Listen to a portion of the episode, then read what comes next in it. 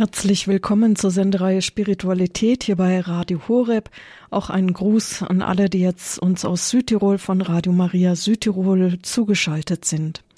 Ausruhen am Herzen Jesu, das ist heute unser Thema. Unser Gast Monsignor Heinrich Maria Burkhardt, Leiter des geistlichen Zentrums Kloster Heilig Kreuztal in Altheim bei Riedlingen. Und mein Name ist Marion Kuhl. Eine berühmte Darstellung der Johannesminne steht im Kloster Heiligkreuztal. Der Lieblingsjünger Johannes, der an der Seite Jesu ruht, so wie es im Evangelium beim letzten Abendmahl beschrieben ist. Diese Johannesminne lädt auch uns zu einer persönlichen Beziehung zu Christus ein, an seinem Herzen zu ruhen. Wir befassen uns heute einmal mit diesem Thema und dazu ist bei uns der Leiter des geistlichen Zentrums Kloster Heilig Kreuztal zu Gast, der diese Johannesminne in der Kirche immer auch vor Augen hat. Grüß Gott, Monsignor Burkhardt. Grüß Gott, liebe Frau Kuhl. Herzlich willkommen auch von meiner Seite. Ich habe so im Vorhinein gedacht, dieser Begriff Minne, woher kommt der eigentlich? Ja, diese Figur heißt Minne, weil genau geklärt gibt es verschiedene Deutungen. Es geht um die Liebe, die innige Liebe, die von Herzen kommt. Der Minnegesang im Mittelalter war ja, dass man jemand sein Herz auftut, dass man in eine innere, tiefe, persönliche Beziehung kommt. Es geht vor allem um die Berührung des Herzens.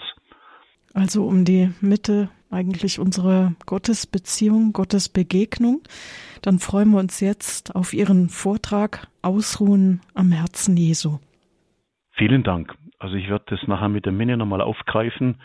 In der Zeit, als die ersten Schnitzwerke entstanden sind, vor über 700 Jahren, die Christus und Jesus zeigen, bei dieser Szene am letzten Abendmahl, wie Johannes eigentlich liegend am Herzen Jesu an der Brust ruht. Warum sie nachher sitzen, das werde ich nachher noch sagen. Ich möchte beginnen gerne mit einem Brief, den mir am 5. Juli 2017 Kardinal Lehmann damals geschrieben hat. Wir haben ja hier eine Wallfahrtskirche und Wallfahrtsgottesdienste, wo ich immer wieder auch eben Gäste eingeladen habe zu predigen.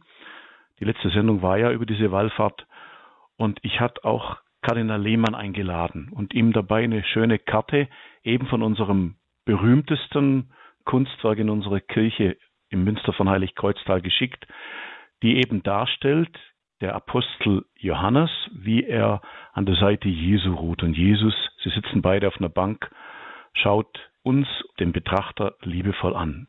Kardinal Lehmann hat mir geschrieben, sehr geehrter Monsignore, lieber Mitbruder Heinrich Maria Burkhardt, Sie haben mir eine freundliche Einladung seinem Wallfahrtsgottesdienst und der Festpredigt nach Heiligkreuztal geschickt und dies mit einer besonders schönen Karte, mit der berühmten und der von mir besonders geliebten Johannesminne versehen. Dafür möchte ich mich herzlich bedanken.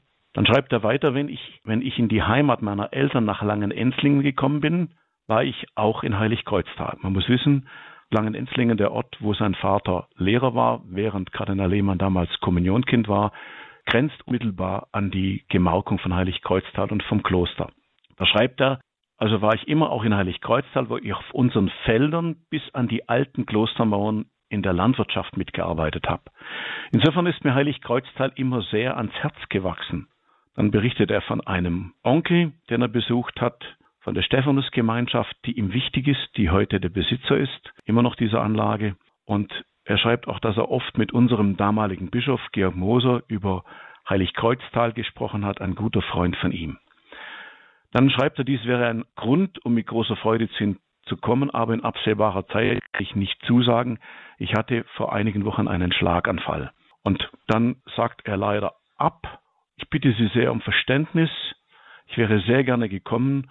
Und dann schreibt er, nun bekommt Ihre schöne Karte mit der Johannesmähne einen Ehrenplatz in meinem Arbeitszimmer, so dass ich wenigstens noch mehr als bisher an Heiligkreuztal denke.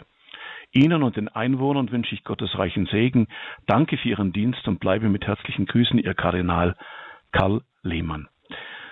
Hat mich damals sehr berührt und noch mehr berührt hat mich als Jahr drauf, da waren bei uns die Bischofsexerzitien und Kardinal Lehmann war sterbenskrank ist gestorben und dann habe ich mitbekommen, dass er in seinem Testament einen wichtigen Text geschrieben hat und eben auch verfasst hat, dass das Bild der Johannesminne auf jeden Fall sein Sterbebild sein sollte. Das hat er schon bei seinem Vater und auch bei seinem Bruder, der vor ihm gestorben ist. Und auch in diesem Testament hat mich sehr berührt, da kann man heute noch bei der Mainzer Diözesan Homepage nachlesen.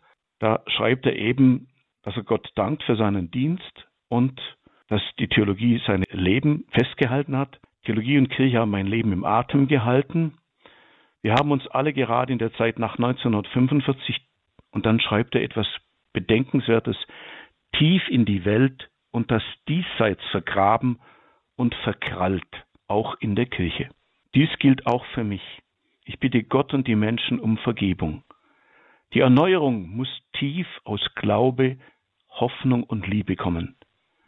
Deshalb rufe ich allen die Worte meines Wahlspruchs zu, die vom heiligen Paulus stammen und mir immer wichtiger geworden sind, steht fest im Glauben. Und das war für mich sehr bemerkenswert, dass er eigentlich sagt, ja, wir haben uns zu sehr auf die weltliche Seite gestellt und wir müssen dringend uns wieder tiefer auf die andere Seite stellen, also betrachten, wo wir Glaube, Hoffnung und Liebe, die drei göttlichen Tugenden bekommen, die Begegnung mit Gott, mit dem Himmel, mit dem Jenseits. Ich habe später dann mitbekommen, dass er diese Karte tatsächlich nicht bloß auf dem Arbeitszimmer hatte, sondern auch in der Sterbestunde immer wieder intensiv auf dieses Bild geschaut hat und wohl so gestorben ist. Es hat mich sehr berührt, weil ich selbst immer wieder Menschen erfahre, wenn sie vor dieser Statue, die nun eben über 700 Jahre in unserem Kloster steht, das Zisterzienserinnenkloster von Heiligkreuztal, dass die Menschen wirklich tief berührt werden von dieser Szene.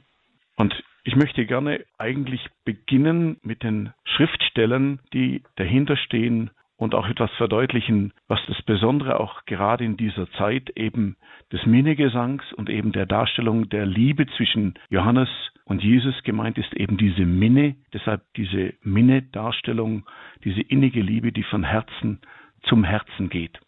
Wenn man das Johannesevangelium liest, dann steht schon im ersten Kapitel, dass Gott Mensch wird, dass das Wort Jesu Mensch wird. Und dieses Wort teilt sich uns mit und es teilt mit, was teilt es denn mit? Was aus dem Herzen des Vaters kommt. Im ersten Kapitel des Johannesevangeliums im Vers 18 heißt es eigentlich wörtlich im griechischen Urtext, dass es aus dem Schoß des Vaters kommt. Die lateinische Übersetzung, die die Schwestern und in der Theologie des Mittelalters üblich war, der Vulgata, heißt es Unigenitus filius qui est in sinu patris in Sinu Patris. Eine Sinuskurve, das wissen die meisten, ist ein Bogen. Sinus heißt im Lateinischen eben ein Bogen oder eine Ausbuchtung, kann auch eine Tasche heißen. Und Sinuare heißt in eine Tiefe kommen.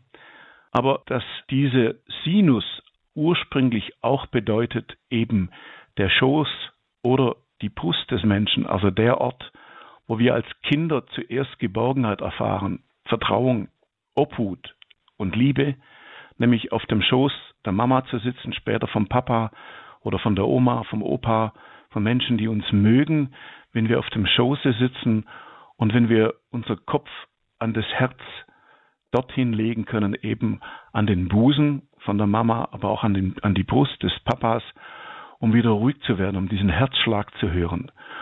Und das ist für mich ein sehr, sehr inniges Bild, das das Johannesevangelium hier schon gebraucht. Jesus liegt, kommt vom Herzen des Vaters. Und dann heißt es, er, dieses Wort, kommt in die Welt und hat uns Kunde gebracht, so wird es übersetzt. Diese Kunde will aufgenommen werden. Das war das Grundanliegen des Apostels und auch des Evangelisten Johannes, und zwar mit dem Herzen. Nicht bloß zur Kenntnis genommen, sondern es soll unser Herz berühren. Und dieses Wort erzählt uns, ich habe euch alles mitgeteilt, was ich von meinem Vater empfangen habe. Das ganze Johannesevangelium meditiert es immer wieder. Und am tiefsten kommt das zum Ausdruck, dass dieses Wort sich selber schenkt in der Eucharistie, am letzten Abendmahl. Und der, der das am tiefsten begriffen hat, ist dieser Jünger eben, der beim letzten Abendmahl wirklich an der Brust Jesu ruht. Und interessant, im Johannesevangelium nennt sich da Johannes nie selber, sondern heißt immer nur den Jünger, den Jesus lieb hatte. Im 13. Kapitel, Vers 23 heißt es, einer von den Jüngern lag an der Seite Jesu, es war der, den Jesus liebte. Er liegt also am Herzen des Meisters. Und dieses Bild taucht noch einmal auf, ganz am Ende vom Johannesevangelium, und zwar im 21. Kapitel im Vers 20, die Begegnung mit dem Auferstandenen, wo Jesus Petrus begegnet, der ihn verleugnet hatte, und der schaut auf den Jünger, den Jesus liebte. Da heißt es, Petrus wandte sich um und sah den Jünger folgen, den Jesus liebte und der beim Abendmahl an seiner Brust gelegen und ihm gesagt, Herr, wer ist es, der dich ausliefert? Also diese Szene, das Wort aufzunehmen, das Jesus uns bringt, die Botschaft vom Herzen des Vaters, um die Menschen in einen Liebesbund hineinzuführen, in eine Gemeinschaft mit ihm, hat keiner so tief verstanden wie Johannes der Täufer. Und das wird auch deutlich, wenn man die frühen Kommentare liest zu diesem Johannesevangelium. Ich habe vor allem bei Augustinus im Johannesevangelium-Kommentar gibt es ein paar wunderschöne Stellen. Da heißt es im 16. Vortrag, das sind verschiedene Vorträge, die man auch in der Bibliothek der Kirchenväter nachlesen kann, die es online gibt, Gott sei Dank. Da sagt er, denn besser als ich wusste der Evangelist, was er sagte, besser als ich sah der die Wahrheit der sie an der Brust des Herrn trank. Und jetzt kommt ein neues Bild, so wie ein Kind von der Brust der Mama trinkt, so trinkt sozusagen dieser Lieblingsjünger mit der Milch diese Weisheit Jesu. Und es heißt später, die Worte unseres Herrn Jesus Christus, besonders jene, die der Evangelist Johannes anführt, der nicht umsonst an der Brust des Herrn lag, indem er die Geheimnisse seiner höheren Weisheit trinken und das, was er liebend getrunken hatte, durch Verkündigung von sich geben wollte, sind so geheimnisvoll und so tief für das Verständnis, dass sie alle verwirrten, die verkehrten Herzen sind und alle in Anspruch nehmen, die gerade Herzen sind. Also intensiver kann man es nicht ausdrücken, dass Johannes eben am tiefsten verstanden hat, welche Botschaft Jesus vom Vater bringt, diese Beziehung die wir mit einem liebenden Herzen beantworten sollen. Und wie gesagt, das ausgehende Mittelalter, die Übergangszeit von der Romanik in die Gotik hat das begriffen, dass es darum geht, diese Liebe zu trinken, diese Liebe aufzunehmen.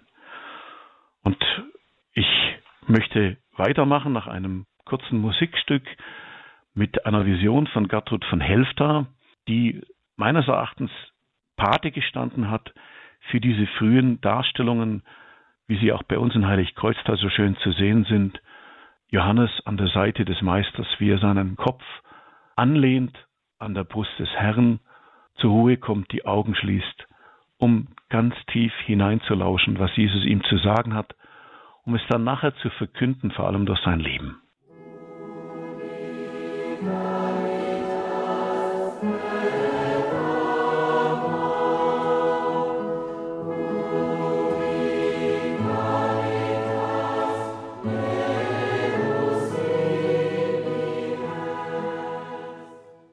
Radio Horeb, die Sendung Spiritualität. Heute das Thema Ausruhen am Herzen Jesu.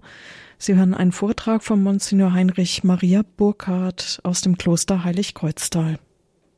Ja, ich möchte aus dieser Schilderung des Evangeliums, Johannes liegt an der Seite Jesu und auch die Auslegung der Väter, vor allem Augustinus im Johanneskommentar, dass er gelauscht hat die Kunde, die Jesus selbst vom Vater bringt und gleichzeitig die Weisheit aufsaugt, die Jesus ja selber ist.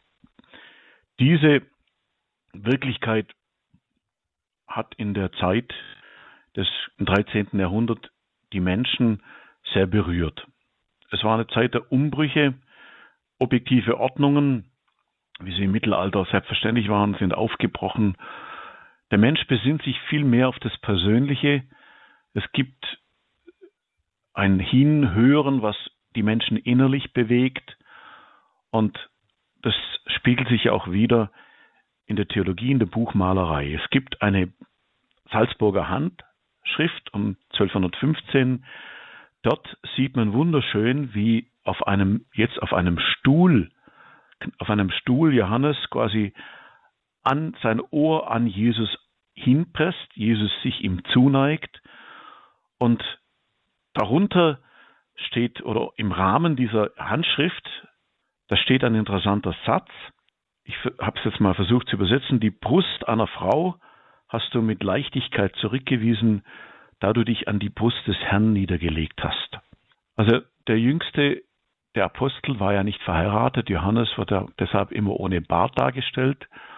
Und während ja zum Beispiel Petrus verheiratet war, wird es auch so gedeutet, dass er sozusagen am tiefsten eben diese ewige Liebe entdeckt hat. Und menschliche Liebe ist für den Menschen wichtig. Er braucht eben den Schoß einer Frau, den Schoß einer Mama, diese Urerfahrung von Geborgenheit. Aber das reicht eben nicht aus. Die menschliche Liebe allein reicht nicht aus. Und die menschliche Liebe braucht sozusagen die Durchdringung, um durch sie tiefer die Liebe Gottes zu finden. Und deshalb leider Gottes heute für viele auch, dass die Ehelosigkeit um des Himmelreichs willen genau diese Botschaft hat, zu sagen, ähm, bleibt nicht bei der menschlichen Liebe allein stehen. Auch die menschliche Liebe braucht Erneuerung, sie braucht Reinigung. Das erleben wir zurzeit sehr intensiv. Sie, sie ist immer wieder brüchig und sie braucht als Quelle die göttliche Liebe. Es gibt eine Darstellung in Holz geschnitzt, ungefähr ein Meter hoch, aus Eichenholz. Das ist wohl die älteste, die hier im Frauenkloster stand in Zwiefalten. Das ist ungefähr 15 Kilometer von hier weg. Eine wunderschöne Darstellung, wo der Apostel Johannes auf einer Holzbank sitzt. Jesus sitzt rechts von ihm, legt ihm links die Hand auf die Schulter und Johannes legt rechts seine Hand in die rechte der Hand Jesu. Das war damals das Zeichen für den Bund, für den Ehebund, das Treueversprechen. Er legt ihn einfach sanft hin. Die linke Hand ist auf seinem linken Knie und Jesus schaut den Betrachter an. Johannes, wie gesagt, neigt seinen Kopf und legt ihn ab auf dem Herzen Jesu. Interessant ist bei dieser Darstellung, es ist die älteste wohl, schaut Jesus noch mit romanischem Blick fast steif geradeaus. Es gibt eine zweite, die entstanden ist in dieser Zeit. Die stand im Dominikanerinnenkloster in Katharinenthal bei Diessenhofen im Thurgau am Oberrhein. Dort beginnt bereits Jesus sich zuzuneigen. Und diese Statue stammt aus der Werkstatt des Meisters Heinrich von Konstanz und dieser Meister hatte dann für Heilig Kreuztal eben die gleiche Statue gemacht, die dann farbig gefasst wurde, wobei auch die Farben eine ganz besondere Rolle spielen. Und Sie können ja im Internet diese Christus Johannes Minne, wie sie heißt, finden von Heilig Kreuztal, auch bei Radio Horeb. Ich glaube, ist sie hinterlegt. Ich möchte sie nochmal kurz beschreiben. Auf einer Holzbank, halb ähm, unten hat es einen grünen Grund, sitzt Jesus, der Johannes seine Rechte hinhält, der zu seiner Linken sitzt und Johannes legt seine Rechte in die Rechte Jesu, neigt sein Haupt, lehnt sich am Herzen ab. Jesus hat die linke Hand auf seine Schulter und Johannes hat die linke auf seinem linken Knie. Und auch die Falten, das ist alles so in Fluss und interessant, auch dieser Faltenwurf, ähm, diese Falten heißen eben auch Sinus, diese Bögen oder diese Taschen sind so geschnitzt, dass sie wie zueinander zufließen. Also wunderschön, quasi der Fluss des Lebens, dass sie einander zufließen. Es ist spannend, diese Geschichte dieser Minnen zu verfolgen. Es gibt 28 in dieser Zeit, wie gesagt, die älteste in Zwiefalten entstanden, steht heute in Cleveland in Ohio. Die zweite es müsste in Basel stehen. Es gibt da noch eine Folgeschnitzwerk, das möchte, da komme ich im Schluss nochmal drauf, die dann in der Nähe, auch für ein Kloster, für ein Frauenkloster hier geschnitzt wurde, in Inzighofen bei Sigmaringen, die heute in Berlin zu sehen ist. Wir haben das große Glück in Heiligkreuztal, dass diese Christus-Johannes-Minne eben in der Kirche steht. Sie ist natürlich sehr gesichert Sie stand lange Zeit nicht in der Kirche. Sie war auch hier vom Landesdenkmalamt, die Kirche gehört im Land Baden-Württemberg, verschlossen. Und Gott sei Dank 1955, als die Kirche renoviert wurde, wurde sie in die hintere Nische eben im Altarraum aufgestellt. Wie gesagt, gesichert, auch durch die Kommunionbank, die alarmgesichert ist. Und trotzdem, dass man eben sie wirklich auch betrachten kann. Und dazu lade ich Sie gerne ein, wirklich einmal eine Wallfahrt nach Heiligkreuztal zu machen. Es gibt ganz unterschiedliche Bücher über die Johannes Menne, spannende Untersuchungen. Für mich aber am berührendsten ist der Bericht von Gertrud von Helfta, die ja die Zisterzienserin in Helfta war, die in besonderer Weise die Herz-Jesu-Verehrung vorangebracht hat. Und Gertrud von Helfta hat Jesus gebeten, lehre mich doch tiefer zu lieben. Die Zisterzienser und Zisterzienserinnen haben ihre Klöster verstanden als Schola Caritatis, eine Schule der Liebe, und zwar eben zuerst der Gottesliebe für die anderen Menschen. Und sie erfährt eben auch die Brüchigkeit ihrer Liebe, der menschlichen Liebe. Und Jesus bittet sie, bitte schick mir doch jemand oder zeig mir den Ort, wie ich mich tiefer lieben kann. Und dann eben verspricht er ihr, dass der am tiefsten diese Liebe verstanden hat, ihr sein Lieblingsjünger eben zu ihr kommen wird und ihr diesen Ort auch zeigen werde und betrachten könne. Und um 1280 herum wurden diese Visionen aufgeschrieben im vierten Kapitel Abschnitt 4 vom göttlichen Gesandten. Da gibt es eben diese wunderschöne Stelle, wo sie berichtet oder wo über ihre Vision berichtet wird. Da ist es am Fest des Apostels Johannes, also am zweiten, am dritten Weihnachtstag, am 27. Dezember, am Fest des Apostels Johannes bei der Matutin, also beim frühen Morgengebet, betete sie andächtig, wie sie es immer tat. Da war der geliebte Jünger bei ihr, der Jünger, den Jesus in Wahrheit liebte und der aus dem Grund vor allen Liebenden mit Recht genannt und geliebt werden soll. Er liebkoste sie vielmals. Also Johannes tatsächlich wird ihr jetzt geschickt als der Bräutigamsführer und sie wird liebkost, sie erfährt diese Minne wirklich auch in einer tiefen inneren Umarmung. Da vertraute sie ihm mehrere aus der Klostergemeinschaft an, die ihr ihrem Gebet annehmbar waren. Er nahm die Wünsche aller freundlich entgegen und sprach, Darin bin ich meinem Herrn ähnlich, ich liebe die, die mich lieben. Also sie legt ihm wirklich ans Herz, eben die sie ums Gebet gebeten hat. Das zeigt eben auch, sie ist sich zu gering, sie weiß, ihr Gebet ist schwach. Auch meine Liebe im Gebet ist zu schwach, aber wir sind ja in der Kirche nicht allein. Bitte, Johannes, bet mit mir und er nimmt sie ganz freundlich entgegen. Komm, wir beten jetzt gemeinsam und legen es ans Herz des Meisters. Und dann heißt es hier eben weiter, und ich geringe, welche Gnade kann ich in deinem hohen Fest erlangen? Er sagte zu ihr, komm mit mir, du Erwählte meines Herrn, wir wollen miteinander an der Brust des Herrn ausruhen, in der alle Schätze der Seligkeit geboren sind, geborgen sind. Und er nahm sie mit sich in die heilswirkende Gegenwart des Erlösers des Herrn, er stellte sie zur Rechten des Herrn, er selbst neigte sich zur Linken, um auszuruhen. Beide ruhten sie beseligt an der Brust des Herrn. Eine wunderschöne Begegnung, wie sie also selbst mit Johannes ans Herz Jesu geführt wird. Aber jetzt wird es noch viel intensiver, man kann fast schon sagen, ein bisschen erotisch. Ähm, verklemmt waren die Menschen damals nicht.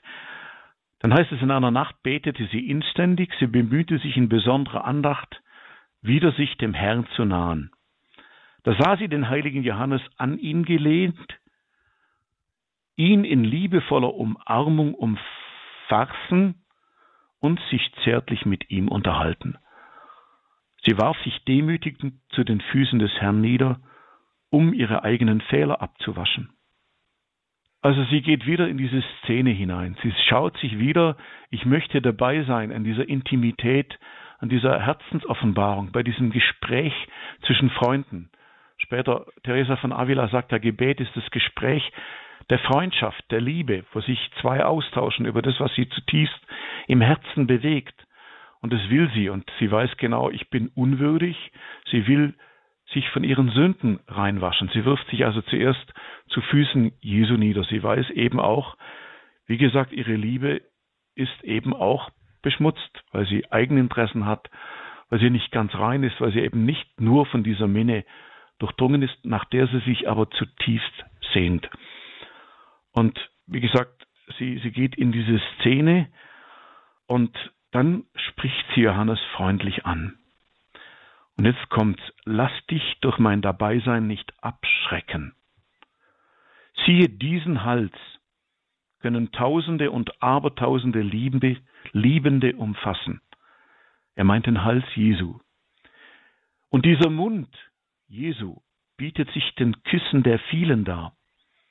Und diese Ohren bewahren die Geheimnisse aller. Ich finde, tiefer kann man gar nicht sagen, was Freundschaft und Liebe bedeutet, dass ich jemand um den Hals fallen darf, mich festklammern, du gibst mir wirklich Halt. Und dieser Kuss, diese Lippen, die bei unserer Minne auch wirklich sehr rot gestaltet sind, selbst dieser Mund bietet sich den Küssen der vielen dar. Das bedeutet eben dieser mystische Kuss, mit Jesus in Berührung zu kommen. Das lateinische Wort für Anbetung, ad oratio, heißt wörtlich seinen Mund zu ihm hinzuführen. Es gibt ja auch den Verräterkuss des Judas, aber genau der andere Kuss ist eben, dass wir Jesus in diesem Odem spüren sollen. In der Ostkirche gibt es noch wunderschöne Kommunionhymnen, wo genau darum gebetet wird, dass wir die Hostie nicht bloß aufnehmen, sondern Jesus küssen und ihn wirklich zutiefst berühren wie zwei Menschen, die sie innig lieben. Und dann heißt es, die Ohren bewahren die Geheimnisse aller. Also wenn ich was ganz Persönliches, Intimes zu sagen habe, das ich sonst niemand anvertrauen kann und möchte, das flüstere ich jemand ins Ohr. Und wenn man die Heiligkreuztaler Darstellung der sogenannten Christus-Johannes-Mene anschaut, dann fällt sofort auf, dass diese Vision von Gertrud von Helfta da umgesetzt wurde. Denn Jesus hat lange Haare, wie sonst immer, und die sind normalerweise in den Schnitzwerken, sind die Ohren überschnitzt. Das ist sehr aufwendig, Ohren zu schnitzen. Und die sind aber aufgebauscht, sodass man wirklich genau die Ohren sehen kann. Die Ohren werden fast noch betont mit diesem Schwung der Haare. Der Mund ist leicht geöffnet von Jesus, er ist sehr rot gefasst. Die farblichen Fassungen sind zwar übermalt worden, aber die Ursprungsfarben sind noch vorhanden. Auch der Mund von Johannes ist rot und seine Bäckchen sind rot. Und eben, das macht deutlich, dass der Meister von Konstanz, also diese Christus-Johannes-Menne für die Schwestern hier geschnitzt hatte, als das Münster neu geweiht wurde im Jahre 1320. Spätestens da ist sie dann fertig gewesen und aufgestellt, eben in diesem neuen Kloster, dass es den Schwestern ein ganz, ganz wichtiges Anliegen war, eben in diese Beziehung mit Jesus hineinzukommen. Wie gesagt, ursprünglich stand sie sicher nicht im Münster, sie stand vermutlich im Kreuzgang oder vielleicht doch im Chor. Oft bei den Zisterzienserinnen sind eben solche Bilder, die zur Betrachtung einladen. Es ist deshalb ein Andachtsbild eben aufgestellt, um sich persönlich im Gebet, im persönlichen Gebet mit Jesus sich vorzubereiten. Und da gibt es immer wieder diesen Dreischritt. Der erste ist die Reinigung, die Purificatio. Ich erkenne, wo ich falsch liege, wo ich vielleicht, wo sich auch meine Beziehung eingetrübt hat zu Jesus, weil ich Vorbehalte habe, weil ich Probleme habe. Ich bitte ihn zuerst um Reinigung. Das hat ja die Gertrud auch gemacht. Sie bittet um Reinigung ihrer Seele. Und dann bittet sie um Erleuchtung. Die Consideratio, die Contemplatio bei der Lectio Divina, beim, bei der Schriftlesung der Schwestern wurde eben unterstützt durch dieses Bild, durch diese Betrachtung. Es gilt ja nicht bloß die Heilige Schrift zu lesen, sondern im Herzen zu erwägen, so wie auch der Apostel Johannes. Und dann eben eins zu werden. Das ist dieser Dreischritt, die Purifikation, die Reinigung, die Illumination, die innere Erleuchtung. Im Johannes-Evangelium heißt es, er brachte sein Licht, das er selber ist und dieses Leben zu uns Menschen, um schließlich mit ihm eins zu werden, die Unio. Und die Unio Beatifica, die seligmachende Vereinigung, die wird uns in die Ewigkeit geschenkt, aber wir bekommen hier, wenn wir Jesus suchen, schon diese tiefe Berührung, die uns frei macht, die uns fähig macht zu lieben, die uns tiefer verstehen lässt, was der Vater uns zu sagen hat. Und er teilt uns den Heiligen Geist mit in der Weisheit, die wir bei ihm aufnehmen können. Und das ist dann eine Minnebotschaft, eine Liebesbotschaft. Wir werden selbst zum Minnenden und was wir aufgenommen haben, das sollen wir durch unser Leben, durch unser Lebenszeugnis weitergeben. Vielleicht hören wir noch, bevor ich noch einzelne Impulse zu, den, zu der Minne selber gebe, noch ein Stück Musik.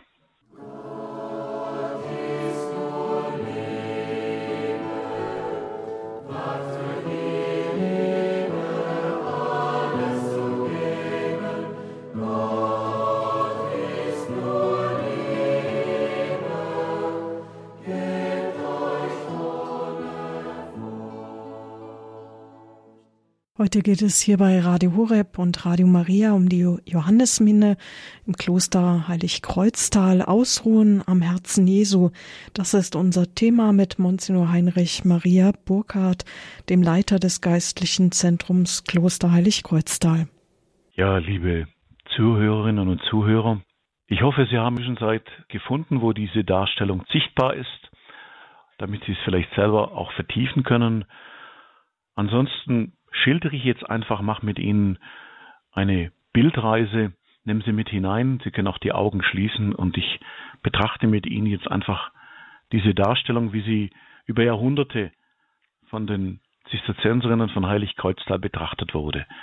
Heiligkreuztal ist ja entstanden 1227, wurde 1803 ähm, säkularisiert. Die letzten Schwestern haben 1843 Heiligkreuztal verlassen. Die Johannesminne, die bei ihnen eben stand, wurde dann vom König von Württemberg, der das Münster dann als sein Eigentum übernahm, gesichert. Es gab eine Asservatenkammer und wie gesagt 1955 erst wieder hat sie ihren festen Platz in der Kirche gefunden, Gott sei Dank. Spannend ist, dass die beiden nicht zu Tische liegen.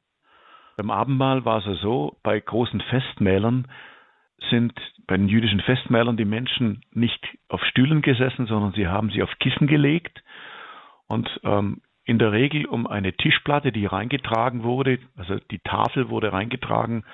Wir tafeln heute manchmal ja auch noch. Und wenn die Speisen dann gegessen waren, wurde die nächste Tafel reingetragen. Auf jeden Fall um diese Tafel herum, die zwölf Jünger, kann man sich vorstellen, immer drei nebeneinander, Jesus in der Mitte.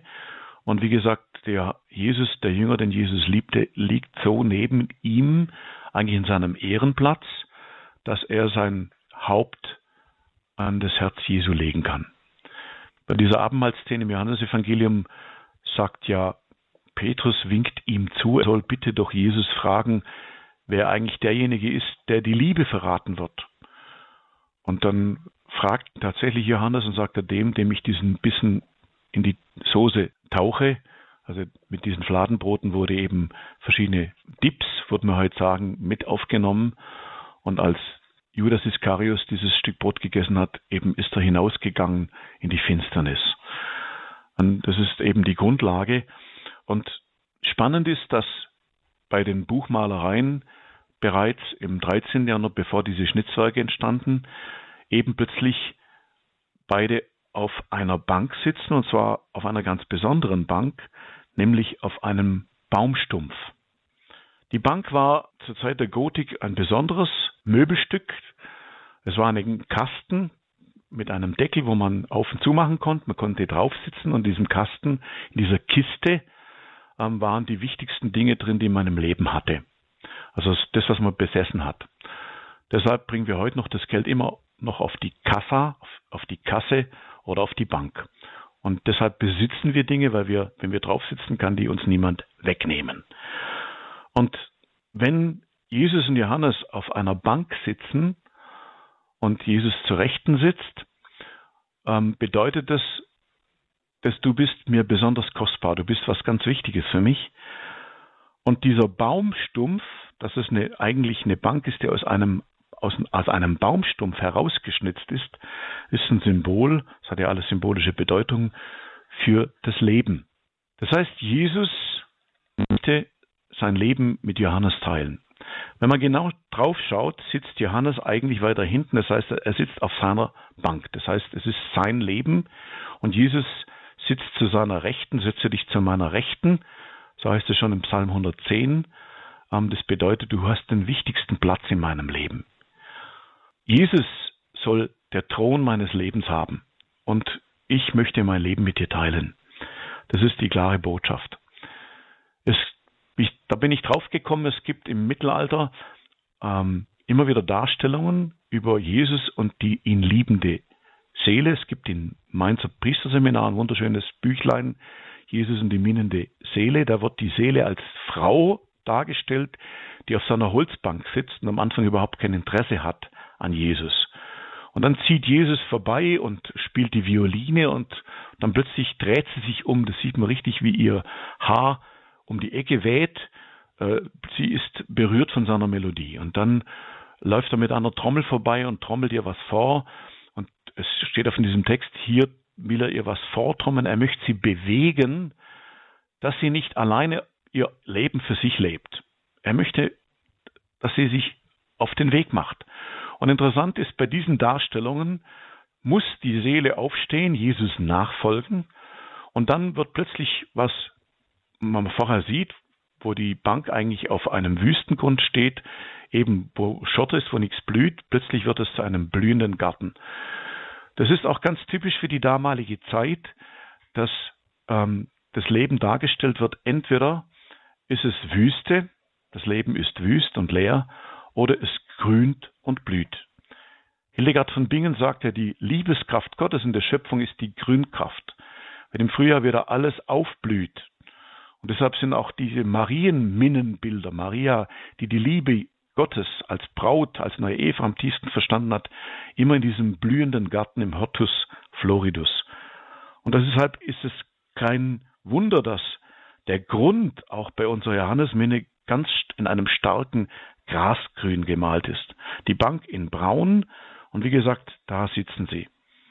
Und das heißt, ich habe mein Leben auf einen festen Grund gestellt. Ich habe Jesus eingeladen, eben, dass er mit mir das Leben teilt. Ich weiß noch in meinem eigenen Leben, wo ich mich gefragt habe, was ist meine Lebensberufung? Wieso, wozu bin ich ja auf Erden? Da hatte ich damals ähm, Exerzitien mitgemacht und da hieß es, du musst dein Leben Jesus übergeben. Er muss auf dem Thron, er muss auf dem Thron deines Herzens sitzen. Und ich habe damals sehr gerungen, was heißt es auf dem Thron meines Herzens? Und ich habe mich eigentlich gefragt, ja, und wenn er auf dem Herzen sitzt, wo, wo sitzt dann ich, wo bin dann ich? Irgendwie konnte ich das nicht so richtig beantworten. Und diese Johannesminne hat mir das erschlossen. Jesus will, dass ich auch das Leben in der Hand habe. Ich soll mein Leben besitzen. Das hat der Gott, der Vater, mir anvertraut. Wir sollen es aber eben miteinander teilen. So ist ein ganz wichtiger Punkt. Wir stehen auf einem festen Grund und wenn du dein Leben mit Jesus teilst, wenn du ihn eingeladen hast, zu dir zu kommen, das Leben mit dir zu teilen, was du besitzt, was dir wichtig und kostbar ist, sozusagen die Bank deines Lebens, dann wird dein Leben grünen. Dann hast du sicheren Halt. Und das ist eben das Zweite, Jesus, der dem Johannes die Rechte hinhält. Und zwar in einer ganz liebevollen Weise, er klammert ihn überhaupt nicht fest. Es gibt spannende ähm, Bemerkungen von Heinrich Seuse, dem Mystiker, der gesagt hat, eben wie oft ähm, wir festgekrallt werden, Menschen, die uns lieb, lieb haben und die uns aber dann nicht mehr loslassen. Und er betont auch diese innere Freiheit des Bundes. Jesus zwingt uns nie, er bietet uns einfach die rechte Hand. Und er wartet, bis wir diese Treue, die er uns anbietet, beantworten. So legt Johannes ganz sanft seine Hand in die Hand Jesu. Ja, ich will mein Leben mit dir teilen. Ich nehme deine Treue an. Und die linke Hand auf der linken Schulter des Apostels Johannes versteht sich eigentlich von selbst. Es ist ein Zeichen von Freundschaft. Wenn zwei Freunde oder zwei Freundinnen dem anderen die Hand auf die Schulter legen, ist auch eine Ermutigung. Komm, geh deinen Weg weiter, du hast es gut gemacht, ich bin bei dir. Ich gebe dir Halt. Das ist für mich auch diese Botschaft. Ich biete dir meine Treue an, ich gebe dir festen Halt. Dann ist auffallend, wie beide schauen. Der Blick. Jesus schaut auf den Betrachter. Und dabei, am Anfang habe ich gedacht, das ist, äh, hat der Maler schlecht gemalt, weil das linke Auge ein bisschen wegschaut. Also es hat eigentlich ein schielendes Auge. Dann habe ich später gelesen, nein, das ist ein sogenannter gotischer Blick, was in der Gotik damals aufkommt, nämlich die Botschaft, die Liebe hat immer alle im Blick. Sie fixiert sich nicht bloß auf einen. Das heißt, die Schwestern, die diese Minne betrachten sollten, die, denen sollte auch klar sein, Jesus sieht eben nicht bloß mich. Er hindert auch mich, dass ich in so einen Egoismus komme. Heute würde man sagen, narzisstische Liebe, wo ich mich eben nur, ich mich selber sehe. Und er sieht alle, er sieht auch die, die neben dir steht. Und er sieht tiefer, er sieht weiter. Das Wort für Vorsehung im Lateinischen ist Providentia, das heißt, ich sehe weiter, als du siehst. Und wenn eine Mama sieht, wie das Kind an einen heißen Herd läuft, dann ruft sie Vorsicht. Sie sieht weiter. Und das ist gemeint, wir vertrauen uns deiner Vorsicht an, deiner Vorsehung, weil du weiter siehst. Und du siehst auch Dinge, die ich nicht sehen kann. Das Wort für durchschauen durch Nebelwolken heißt perspizere. Er öffnet neue Perspektiven. Jesus sieht also weiter, er schaut durch, er bietet Perspektiven, aber die erkenne ich nur, indem ich ruhig werde und indem ich innerlich noch einmal schaue, was wichtig ist in meinem Leben. Das zweite Wort mit spizere im Lateinischen heißt respizere, zurückschauen, noch einmal die betrachten. Da kommt das Wort Respekt her. Und Respekt brauchen wir dringend dass wir noch einmal Dinge betrachten, nicht einfach oberflächlich drüber weggehen, gleich urteilen.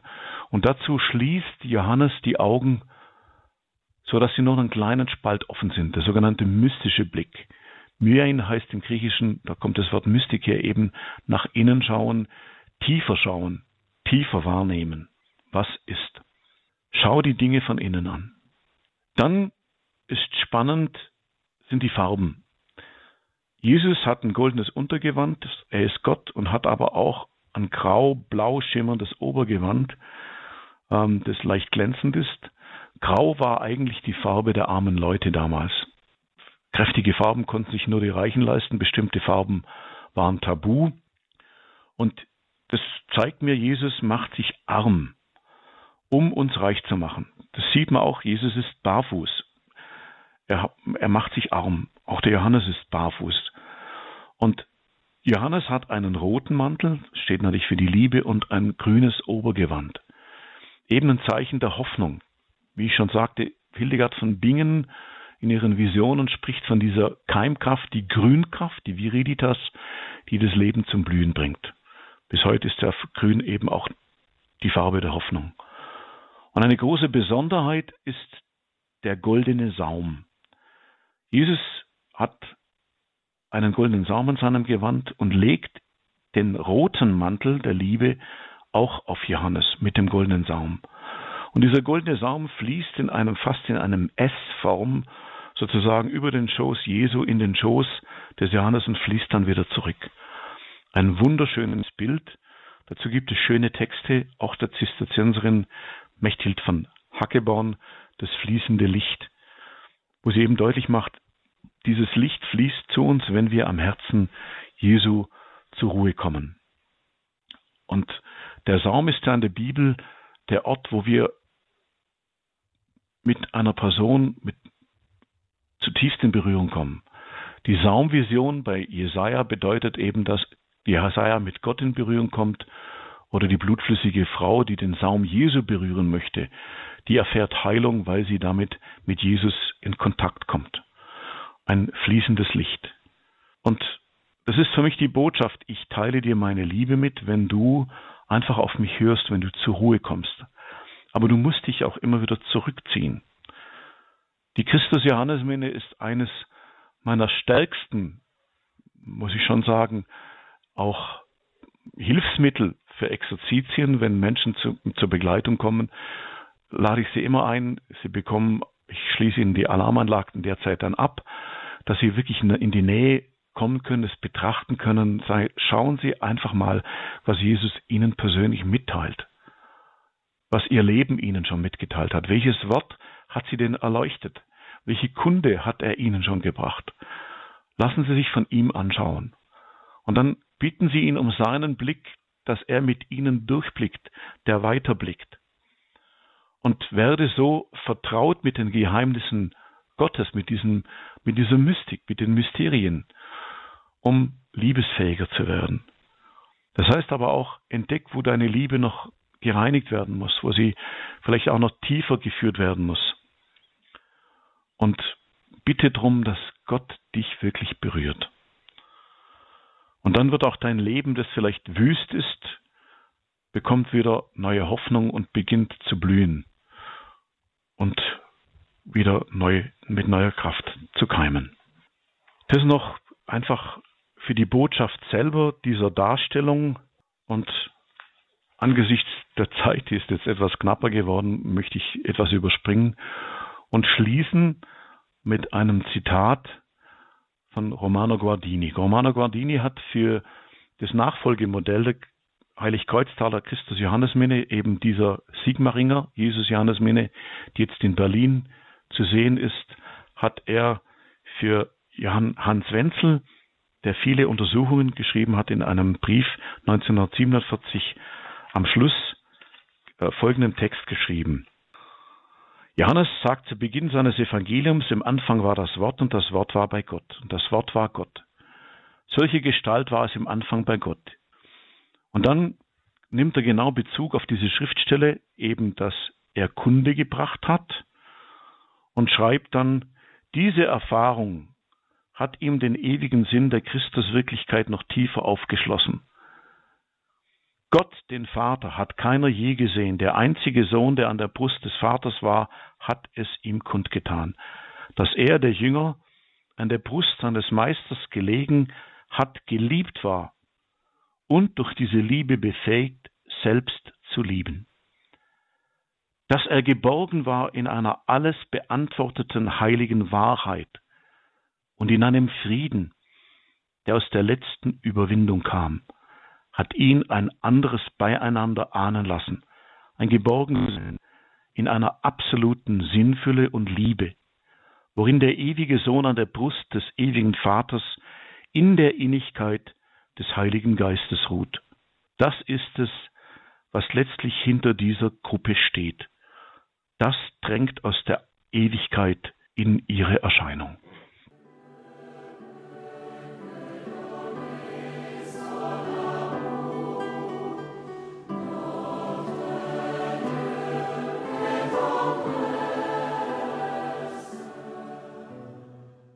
Gott kann nichts als seine Liebe schenken, so dieses Lied aus Thésée.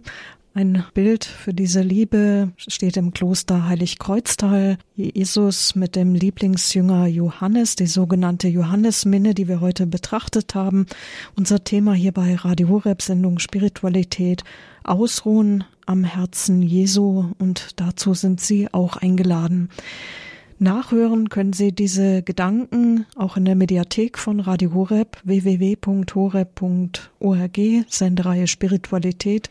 Da werden Sie bald diese Sendung finden und Sie können auch eine CD bestellen, wenn Sie es möchten. Rufen Sie beim CD-Dienst von Radio Horeb an.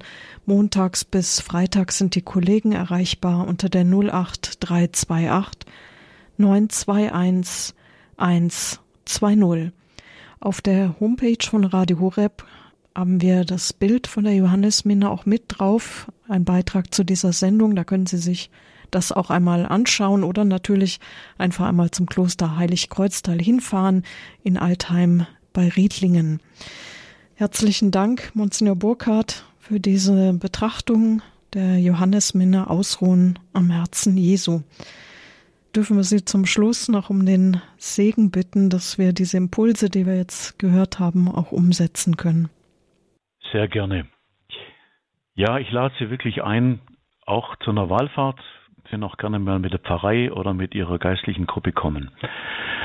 Jetzt bitte ich um den Segen, Herr. Es segne euch auf die Fürsprache des Apostels und Evangelisten Johannes, der dreieine Gott in seiner Liebe und Barmherzigkeit, in seiner Weisheit und Güte, in seiner Treue, in seiner Minne und Liebe.